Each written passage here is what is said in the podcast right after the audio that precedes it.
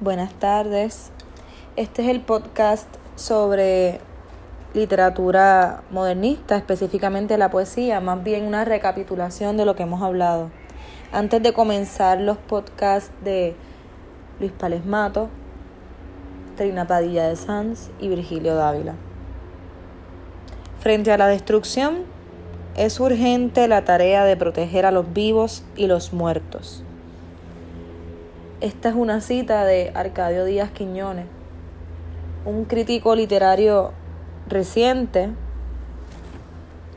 pero que tiene muchos años, y que ha estudiado la literatura puertorriqueña desde una óptica teórica distinta, las teorías postcoloniales.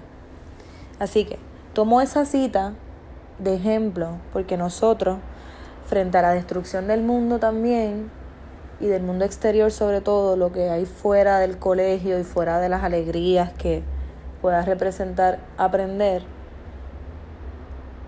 tenemos la tarea moral, y lo recalco cada vez que puedo, ustedes lo saben, de rescatar a los muertos. ¿Quiénes son esos muertos a los que estoy aludiendo? A los poetas. Los poetas y escritores que han construido lo que nosotros hemos imaginado o hemos aprendido a imaginar o a desimaginar. Bueno, un repaso bien breve de Llorens Torres. Dejamos a un lado a un gran poeta, pero nos acercamos a un poeta muy cercano a él. Cuando me refiero a un poeta que hemos dejado a un lado, me refiero a Luis Llorens Torres, una voz innovadora en la tradición literaria puertorriqueña, cultivador de la décima criolla, un mentor para otros poetas tales como Luis Palesmato, Julia de Burgos, Noel Luna, el gran hacedor del verso libre por sus estéticas modernistas y aquella gran preocupación vanguardista de sus dos corrientes estéticas posteriores al modernismo, el pancalismo y el panedismo, que ya ustedes saben que plantea un culto a la belleza por medio de la palabra, la cual también es belleza desde el punto de vista del poeta. Con esto espero haberles repasado algunas de las características generales que hemos estudiado en clase y escuchen el próximo podcast que va dedicado a Luis Palesmato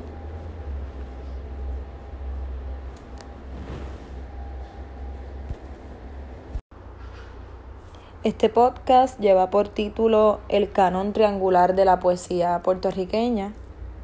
En él se van a repasar brevemente las biografías y la importancia de la vida literaria de Luis Palesmato, Evaristo Chevremont y todas las alusiones posibles, habidas y por haber entre estas dos voces y la anterior voz que estudiamos en clase, Lloren Torres. Estamos en Guayama en 1898. Ahí es que ocurre el nacimiento de Luis Palesmato. Luis Palesmato es un poeta un poco distante a la ciudad, pero con una gran obra literaria que abarca dos producciones, dos libros grandes publicados por él en vida y toda la obra crítica que consultamos al día de hoy eh, de mano de Mercedes López Baralt, Félix Córdoba Iturregui, José Luis Vega y otros tantos críticos que lo han estudiado y lo siguen estudiando. Pues, se me quedan un montón, ¿ok? Pues qué pasa que mientras que Luis Pales Matos nace en 1898, un año crítico en nuestra historia, ¿verdad? En nuestro devenir histórico, en 1896, dos años antes, nació en San Juan Evaristo Rivera Chevremont. Ambas ciudades son determinantes en el contexto histórico ¿verdad? del momento. Esto lo plantea, esto que les acabo de mencionar lo plantea José Luis Vega, un crítico y profesor con quien tuve el gusto de tomar una clase recientemente, pasado semestre en un seminario de poesía que tomé en el Viejo San Juan y que el colegio pues me auspició. Y decía José Luis Vega que ambos poetas cultivaron grandes preocupaciones poéticas y estéticas, pues representaban dos sectores distintos, el punto de vista urbano, el citadino y también nuestro origen geográfico múltiple y caribeño. Entonces, esta va a ser una lectura dual de la vida de Palés y la vida de Evaristo Rivera Chevremont para que entendamos por qué sus obras poéticas están metidas en esta unidad y no solo eso, cómo se fueron enriqueciendo el uno con el otro mientras escribían y vivían en el mismo siglo y en el mismo país con experiencias muy diferentes. El padre de Palés era maestro, masón y poeta. Murió recitando el poema El cementerio de Vicente Rosas Chocano. Fue una muerte dramática, no, no es una burla lo que les estoy diciendo, es un hecho real. El papá de Luis Palés Matos murió mientras recitaba ese poema. Así que imagínense lo importante que, que es la poesía para Pales Matos desde la cuna, desde su nacimiento. La madre de Pales Matos también era aficionada a la poesía, así que si en la casa de Pales Matos la poesía era amada, cultivada, leída y atesorada, tenemos un gran poeta en crecimiento, con un gran potencial. Ambos fueron poetas muy, muy precoces, Evaristo Rivera Chevremont y Luis Pales Matos también. Sus primeros libros rondan 1915, 1914. Y ambos también fueron poetas autodidactas. Es decir, que se educaron por su cuenta. No se formaron como otras personas, otros poetas, dentro del mismo círculo al que pertenecían. Para ambos poetas, para Evaristo y para Luis Palesmato, la abuela fue una figura fundamental, tanto en vida como en su poesía. Hay una gran resonancia hispánica en la poesía de Evaristo Rivera Chevremont que alude directamente a su abuela. Ambos tuvieron nanas negras. Y Luis Pales Matos cuenta este, esta anécdota en un libro que publicó en 1949 titulado Litoral, en el que habla de Lupe, una negra que lo crió de niño y que lo llevaba a un baquiné, por lo cual la llama la iniciadora en su mundo afroantillano. Por su parte, Evaristo Rivera Chevremont habla de Mercedes o Mame, que es el apodo con el cual se refería a su nora negra, aquella que lo crió.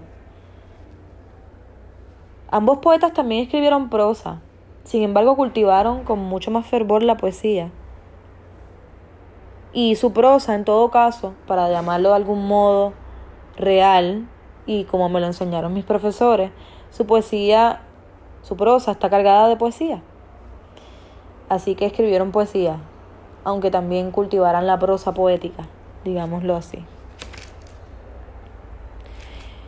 José Luis Vega también apunta, nos deja saber que recordemos que toda esta preocupación trascendental de Baristo Rivera Chevremont, a quien llama un poeta de la trascendencia, le viene de Whitman y que recuerden, que recordemos que Whitman también es un gran referente para Luis Lloren Torres.